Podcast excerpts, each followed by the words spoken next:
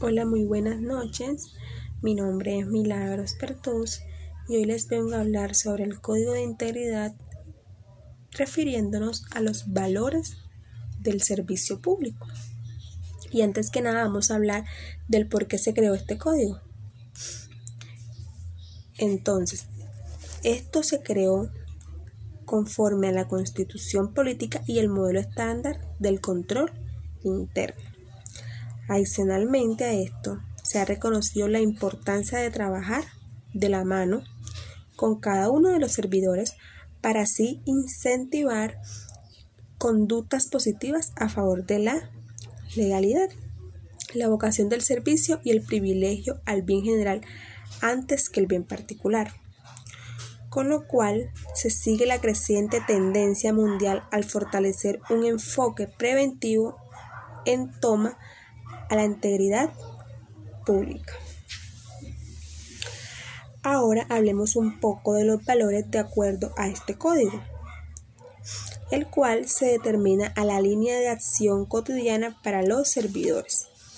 Entre estos tenemos honestidad, que es actuar siempre con fundamento en la verdad.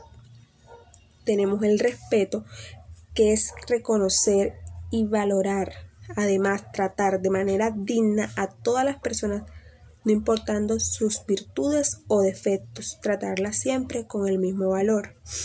El compromiso, ser consciente de la importancia de mi rol como servidor público y estar a disposición permanente para comprender y asimismo resolver las necesidades de las diferentes personas.